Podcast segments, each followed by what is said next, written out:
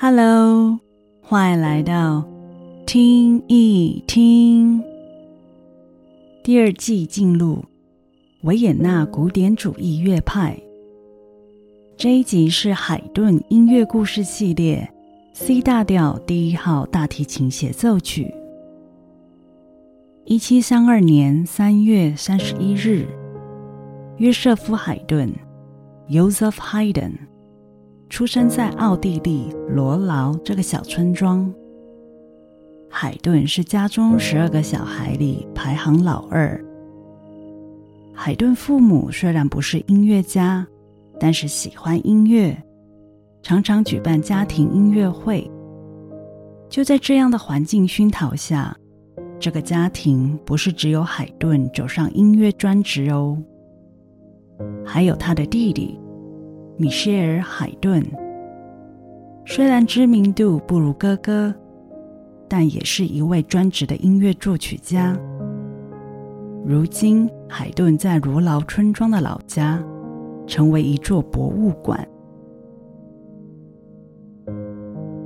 家族一位远亲在学校担任校长，发现海顿在音乐上很有天赋，建议让海顿进入学校，培养扎实的音乐教育。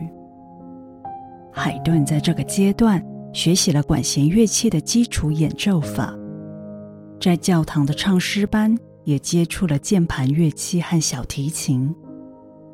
海顿在年轻时能有这样扎实专业的音乐基础，让他一生创作了超过一百多首交响曲和六十八首弦乐四重奏等等的音乐作品。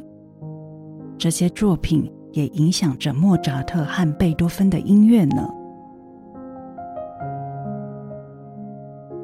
海顿八岁时进入维也纳圣史蒂芬大教堂唱诗班，直到变声期而离开。之后，海顿继续留在维也纳做着音乐工作，例如唱歌、弹大键琴、拉小提琴。当时在维也纳附近有很多音乐相关工作，虽然很竞争，但充满乐趣。海顿非常擅长这样的工作方式。海顿当时住在离霍夫堡宫殿不远处的一间公寓阁楼中，许多有影响力的人们也住在这间公寓内，像是艾斯特哈奇公主、宫廷诗人梅塔斯塔奇奥。海顿也指导公寓住户小孩的钢琴课。赚取租金和生活费，而宫廷诗人梅塔斯塔奇奥引荐海顿一份工作，为当时最有名的意大利作曲家尼古拉·安东尼奥·布尔波拉担任伴奏，也成为他的贴身秘书。此外，波尔波拉也严格指导海顿作曲和意大利文上的进修。虽然这份工作身兼数职，不是很轻松，海顿因为这份工作机缘认识很多音乐家和贵族。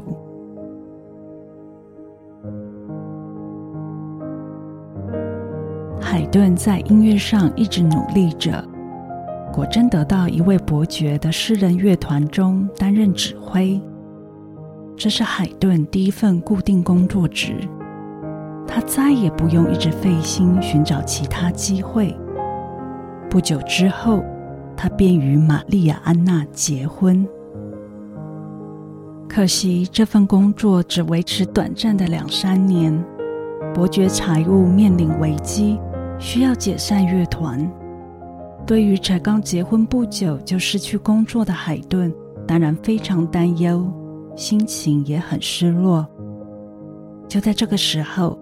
早已在许多音乐会欣赏海顿音乐才华的保罗·安东·埃斯特哈奇亲王，提供给海顿宫廷副乐长的职位，这也牵起了海顿在埃斯特哈奇家族工作长达将近三十年的缘分。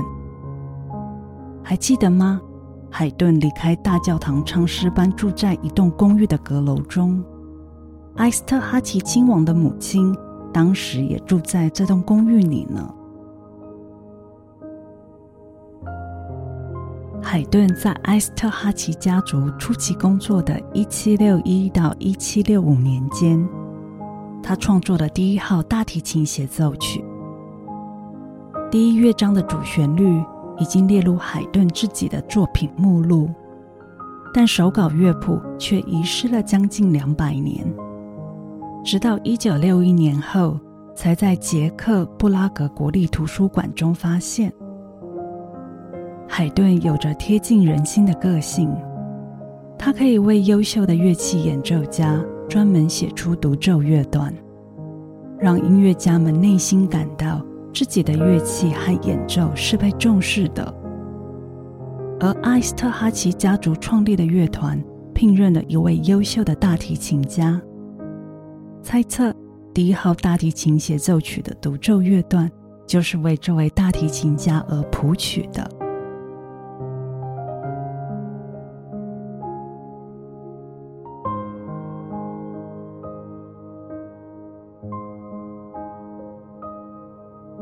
第一号大提琴协奏曲，海顿延续了巴洛克协奏曲中的复奏乐节曲式 （Ritornello form） 与古典主义音乐中的奏鸣曲式 （Sonata form）。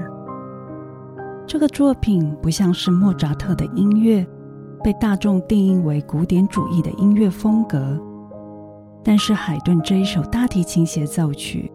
可以说是把巴洛克与古典两种音乐风格在转化时期融合为一首独一无二的代表作品。相较于二十年后海顿创作的第二首大提琴协奏曲，同样都是三个乐章的曲式结构，完全展现不同的风采。